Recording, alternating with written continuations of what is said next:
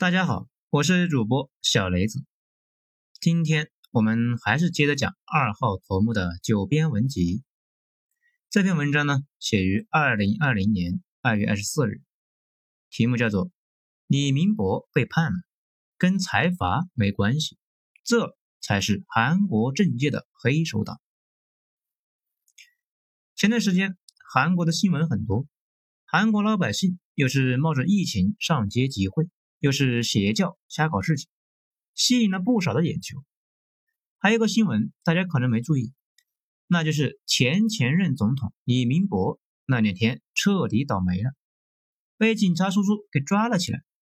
韩国总统一直都是一个高危职业，有自杀的，有被囚禁致死的。前任总统朴槿惠目前正在监狱里面接受劳动改造，李明博能够挺到现在。那也是相当的不容易。看到李明博被抓，我的第一反应也是那帮无法无天的财阀迫害的。但是作为一个爱思考的三好公民，觉得有几个问题实在是解释不了。比如，一，如果财阀才是韩国真正的主子，那总统背后就没哪个财阀出来捞他一下？二，搞一个退休的总统干啥呢？而且这已经不是第一次了，属于韩国政坛的日常操作。有文章说文在寅要对李明博复仇，但是忽略了一个最大的问题：搞李明博的是韩国检察院。文在寅真的是检察院的爹吗？事实上，文在寅的主力干将曹国已经在检察院群狼撕扯之下辞了职。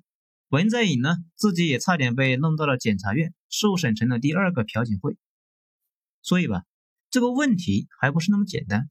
为了研究清楚这个问题呢，咱们就拿出了当年写论文的镜头，翻了一大堆的材料，大概弄清楚了。咱们今天就来讲一下韩国实际中到底是怎么运转的，没有狗血，没有宫斗，也没有阴谋论。首先说第一个。奇葩的检察院。如果说亚洲三大政治奇葩，一定要把这三个放进去：日本的特搜部、韩国检察院、巴基斯坦三军情报处。这为什么说他们三个奇葩呢？是因为这几个在他们国内都是无法无天的存在，谁都管不着。其实我们看韩国的电影，类似《王者》与犯罪的战争这些。就能够看出来，韩国检察官是一个特殊的存在。一句话就是说，无法无天，看谁不顺眼那就查谁，越是位高权重，他们就越想搞。更加奇葩的是，一旦开始调查，无论是总统还是检察院最高的长官，都没法让案子调查给停下来。在这个问题上，总统那也是相当没有排面。那么问题来了，韩国检察院。这么逆天的玩意是哪来的呢？答案就是美国人搞的，而且不止这个。我们上面说的三个奇葩，那都是美国搞的，多么神奇的巧合啊！想说清楚这件事情，还要回到半个多世纪以前，第二次世界大战结束之后，日韩都被美国占领过一段时间嘛。在那段时间里面，美军对这两个国家的进行了大刀阔斧的改革，比如。在日本呢，就解散了财阀，让美国驻日大使馆的一群会说英语的日本文官组成了一个特别调查处，专门呢调查日本的大佬们。这个特别调查处呢，演化成了现在的特搜部，代表作就是扳倒了日本首相田中角荣，就是被毛主席接见的那个田中首相，到死都在打官司。在韩国呢，也一样。美国人把检察院从法律体系里面拎了出来，成立了一个超然于韩国政治的机构，也就是我们现在看到的韩国检察院。看到谁不爽，那就查谁。这也是为什么很多人说美国在暗处操纵这两个国家，因为这两个逆天的机构确实是美国人搞出来的。那到底美国现在还捣不捣乱呢？没有迹象，估计是不掺和了。毕竟没有不透风的墙，这么多年一直没有证据显示美国人操控过这些机构，可能确实没有操控过，但是留下这两个玩意那就差不多了，能够把日韩两国折腾的是欲仙欲死。韩国的检察院的权力非常大，我们看韩国电影，经常就能看到特警们破门而入，然后一个穿着西服的文官跟在后面溜达进来，对着警察们呢各种指点。这个人就是检察官。警察对检察官员那是各种抱怨，这没错。韩国重大的犯罪调查不是警察领头，是检察官领头。可是他自己又不会跟罪犯短兵相接，所以呢，他们可以指挥警察去干活。冲锋陷阵的是警察，后面捞好处的那是检察官呢。这警察们可不就是有怨言吗？讲到这里，那大家伙就可能要问了：听说韩国是财阀垄断权力，那这伙人跟财阀哪个权力更大一些呢？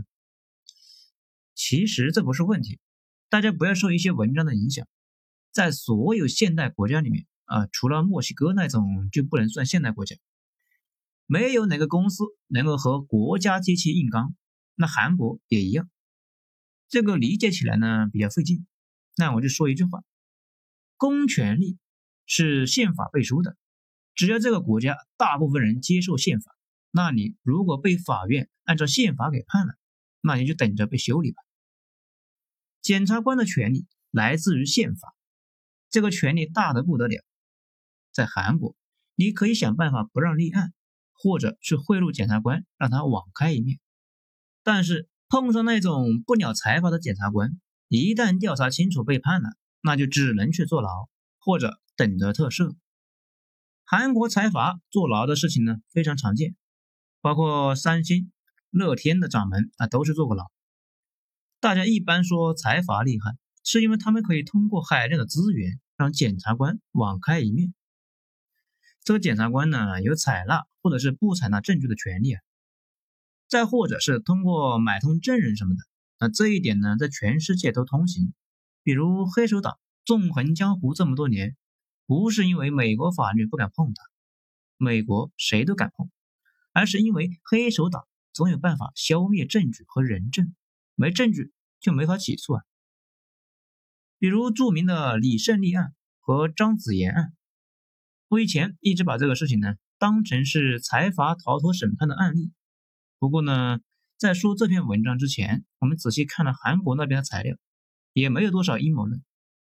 我们在中文网上看到的绝大部分所谓的证据，都被韩国给伪装了，包括张子妍写的那个陪睡名单，也被证实是一张伪造的名单。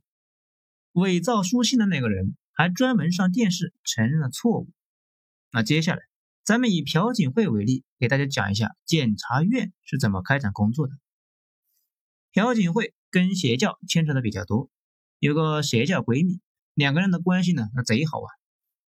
朴大妈利用全职把闺蜜的闺女给弄到了一个非常好的大学里边去。这个妹子呢，在大学不好好抓学习，闲的没事啊，就是炫富。晒马，然后就骂同学，搞的是天怒人怨。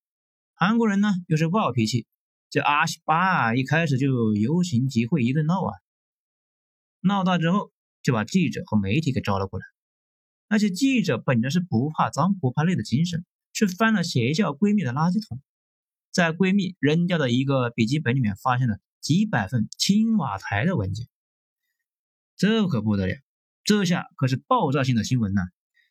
大家惊讶的发现，在韩国说了算的不是青瓦台的朴大妈，而是另一个邪教的胖女人。然后呢，记者继续挖，发现这个闺蜜在海外有很多处豪宅，越看那越不像好人。检察院早就已经等得不耐烦了，天天想，夜夜盼的等你露马脚，这你就是属于自投罗网呢。尽管朴槿惠通过律师请求检方推迟调查。那压根就没人搭理他，调查呢还是如期的开始。这里呢，大家就能看出来一个关键的问题：韩国总统压根就管不住检察院。这也就是说，那伙人要对谁发起诉讼，总统说了不算。嘿嘿，哪怕是要对总统发起诉讼，也一样。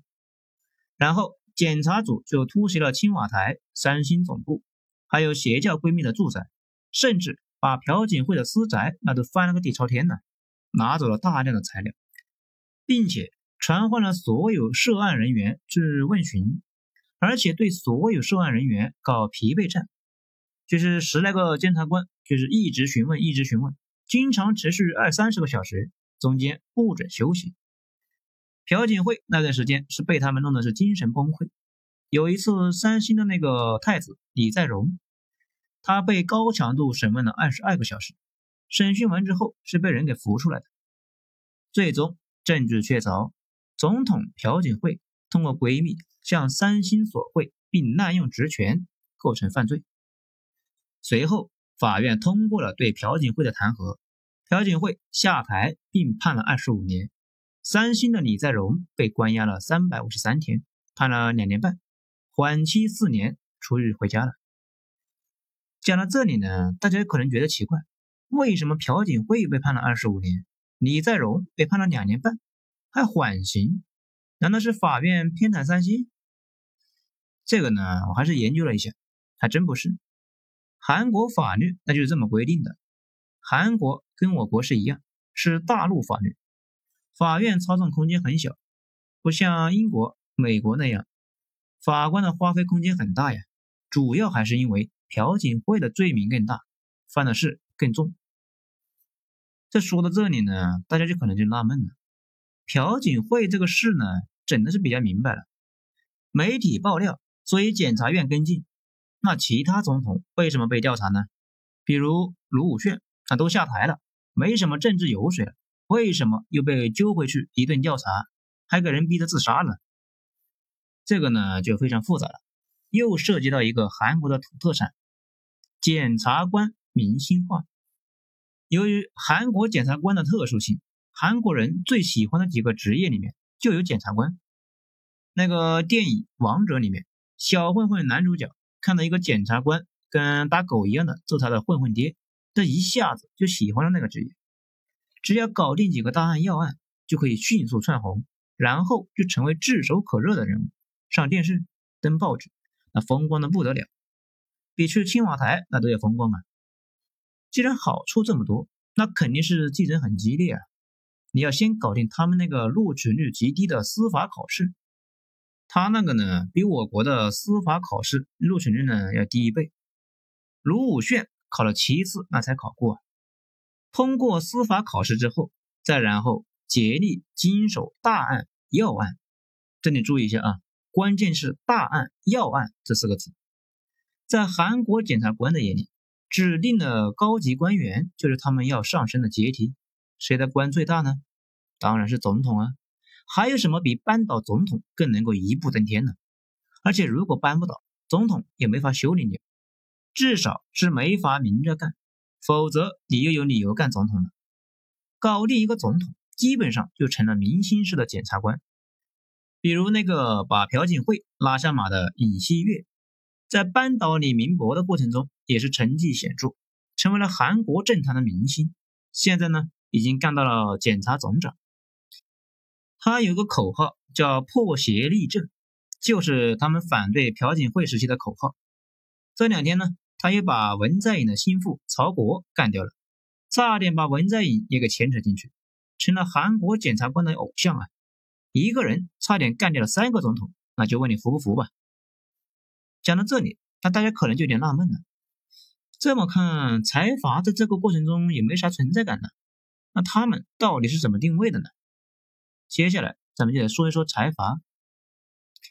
韩国财阀起源于日本财阀，这个事情呢，我们之前有讲过，在这里呢再稍微再说一下。整体而言，日本在侵华战争的那会儿。在中国东北搞了一个类似于计划经济的玩意儿，让东北的经济啊突飞猛进。套路呢倒也不复杂，政府贷款扶持大公司，大公司专注搞重工业，发展煤矿和钢铁什么的。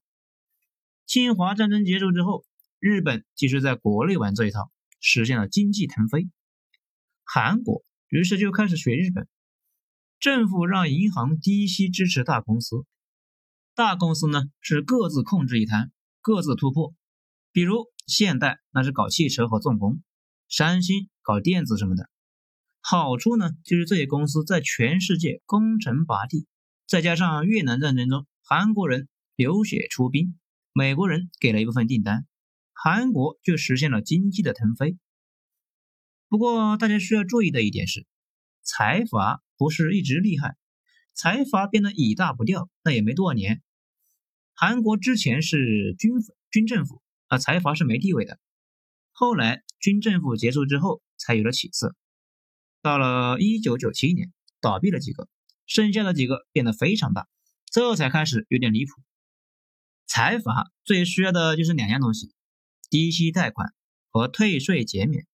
所以他们在总统候选人方面投机的非常厉害，投机也是韩国政坛的风气。比如总统候选人说是要支持新能源，搞电池的 SK 和 LG，那肯定会积极的支持。如果说是要发展城市建设，那现在是最积极的，因为它是生产挖掘机的呀。总统上台之后要兑现承诺，给财阀们以低息贷款或者是其他优惠政策。比如文在寅，他的执政思想就是振兴韩国的军工业，得到了几个军工巨头的支持，而且韩国财阀们都是欠钱大户，杠杆高达百分之五百的那种。稍微有点风声呢，那就得倒闭啊！一九九七年就倒闭了好几个。那讲到这里，大家就明白了，每个候选人都是拿了金主的钱去拉老百姓的选票，大家千万不要孩子气。民主选举本身就是烧钱竞赛，不但要在媒体上宣传，还要沿着大街小巷发海报啊，还有好几万的工作人员到处给你宣传造势。在这种情况之下，从来都需要天量的资金，而且总统权力没有有些人说的那么小，甚至在各国里面是算大的。他只是管不了检察院，没有财阀的捐钱，老百姓都不知道你的竞选纲领，怎么投你的票呢？这就跟创业有点像，财团就是投资人，大部分人呢家里不富裕的人卖车卖房去创业，基本都赔的是血本无归。要不然就是拉拢财阀给自己出钱，要不然就像特朗普那样，他家里特有钱，而且得非常非常的有钱。那这么说来，不可避免的，这个过程中会有天量的财富交易。总统候选人往往自己是不贪污的。这有一说一的讲，韩国呢那几个领导人的个人素质和品格都还是不错的，但是总有一堆事情要办，办事呢就得花钱。不可避免的要接受捐赠和各种现金，而且有些脏活必须要有人去做。在这种情况下，候选人都得睁一只眼闭一只眼，放任手下把这件事情搞定。这些事呢，就为后来的调查就埋下了伏笔。说到这里呢，大家也就明白了为什么没有一个总统能够经得起查，一查他就出问题。所以你们就可以看一下韩国总统的下场。咱们呢就列举了几个。金斗焕，他的结局呢是受贿和军事政变被抓，那之后被特赦了。卢泰愚，他呢也是受贿和政变被抓，之后被特赦了。金永三，他儿子受贿，他没事。金大中，三个儿子受贿，他没事。卢武铉，家人受贿，他呢自杀了。李明博，那和家人一起受贿，被抓了。朴槿惠，闺蜜门事件被抓。然后就是文在寅，到现在还没事。除了最上面的那两个呢，搞军政府被清算，其他的都是家人朋友腐败，被检察院给查了，没有迹象能够看出来是财团在搞他们，而且每次这些总统被调查。有受贿，必然就有行贿。那谁是行贿方呢？没错，财阀。所以财阀经常得跟总统家人一起上去受审。朴槿惠的案就很典型，受贿和行贿肯定是成对出现的。而且检察官不会只查你一个，他从你祖宗上下三代开始，你爹、你妈、你儿子、朋友、司机、小舅子，甚至连你家的哈士奇，那都要查一遍。甚至被韩国称为圣人的卢武铉他自己确实是没啥问题，好像只是收了块名表，不过家里呢问题一大堆。那他为什么要自杀呢？因为自杀，检察院就没有理由再继续下去了，可以放过他的家人一条生路。只要他活着一天，迟早把家里人全都给送进去。所以说他很痛苦，坚持不下去了。现在的那个李明博也是，他自己呢倒是没啥问题，他哥成立的公司在替他收钱办事，他俩呢一起进去了。这个呢，我们的话题那就到这里。那大家肯定就要问出那个关键的疑问了。按理说，这套模式不只是韩国在搞，为什么只有韩国这么多总统进去了呢？到底有什么问题？这个呢也不复杂。回想一下第一个话题，这个问题也就明白了。咱们再讲政治逻辑，全世界所有稳定的国家都是有政治逻辑在这里边的，比如团结为重。新政府不能清算上一个政府，倒也不是官官相护，而是为了更大的考虑。这你想想呀，韩国所有的总统都有犯罪，这样的国家，大家会对政府是一个什么样的体验呢？必然伴随着不信任感上升呢，觉得政权可能本身就有问题。韩国遍地的邪教，还奇怪吗？所以说吧，政体比较稳定的一个国家，一般不会清算前面的领导。比如美国那个尼克松在水门事件中，那不是犯罪了吗？要是搁在韩国呀，妥妥的要进去吃二十年的牢饭。但是美国那边新总统上台之后的第一件事情，就是把他给特赦了，各方呢也都接受，大家顾全大局，觉得呢务必要维持团结，而不锱铢必较。一九九九年，普京上台后的第一天，也是特赦了叶利钦全家。大家观察一下就能够发现，正儿八经的国家那都会这么搞，这哪有一上台就搞清算的？弄不好你将来也得重新走前辈的老路啊！事实上，韩国政府也做过努力，想结束这种恶性的循环。比如金大中在位的时候，就特赦了金斗焕和卢泰愚这两位犯罪的前总统。这里呢，可能大家不知道，金斗焕和卢泰愚。他俩呢是两军政府的头目，金大中是 M Z 斗士，在长达二十七年里，金大中熬过了那两个人的暗杀、绑架和囚禁。要不是美国人出手阻拦呢，说不定金大中那已经被做掉了。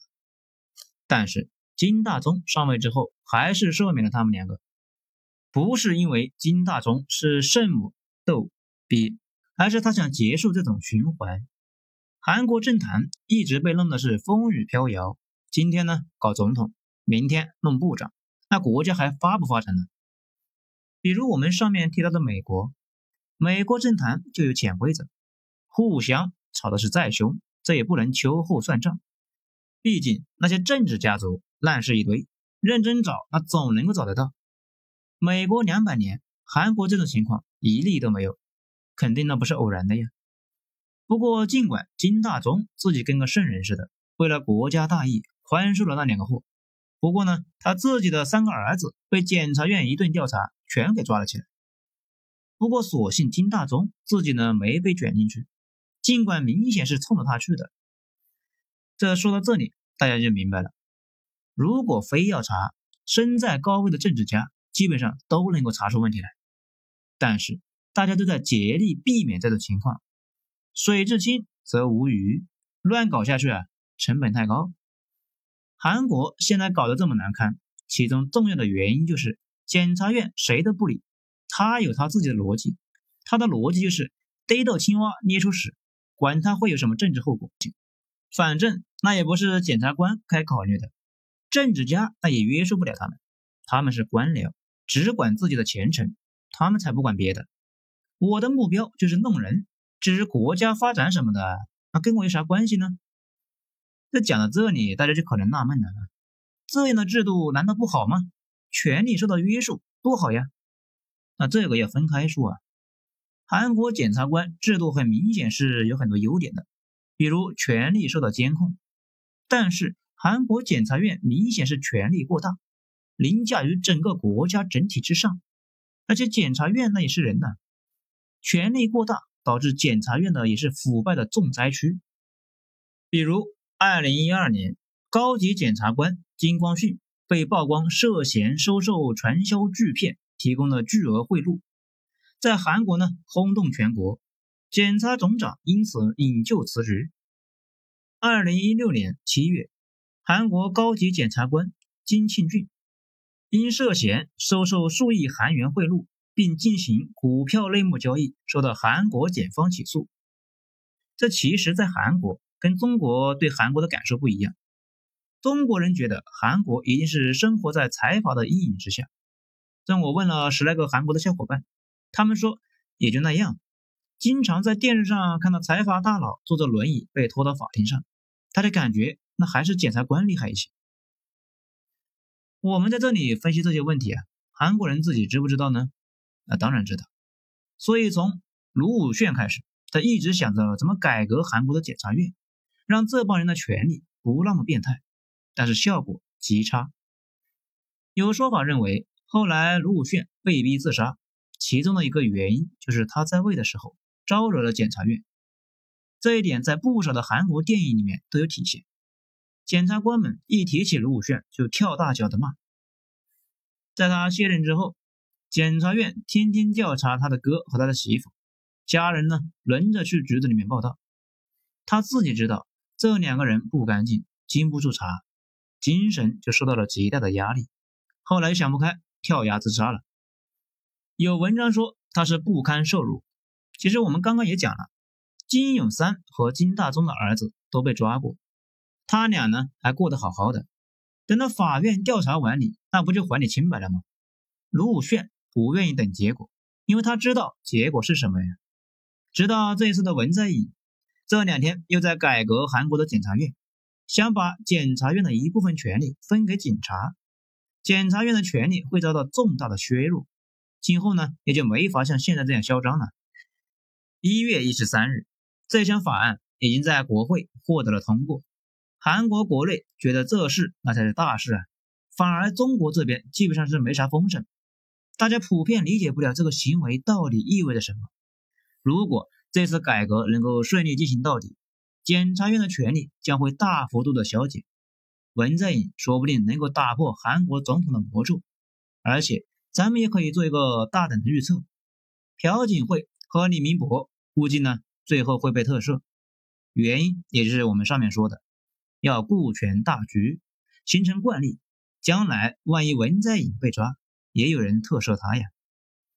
最后，我们再总结一下，大家感受一下真实世界里面到底是怎么运转的。说韩国总统没有好下场，好像都默认他们是被人陷害了。其实从现在看来，没有一个是被冤枉的。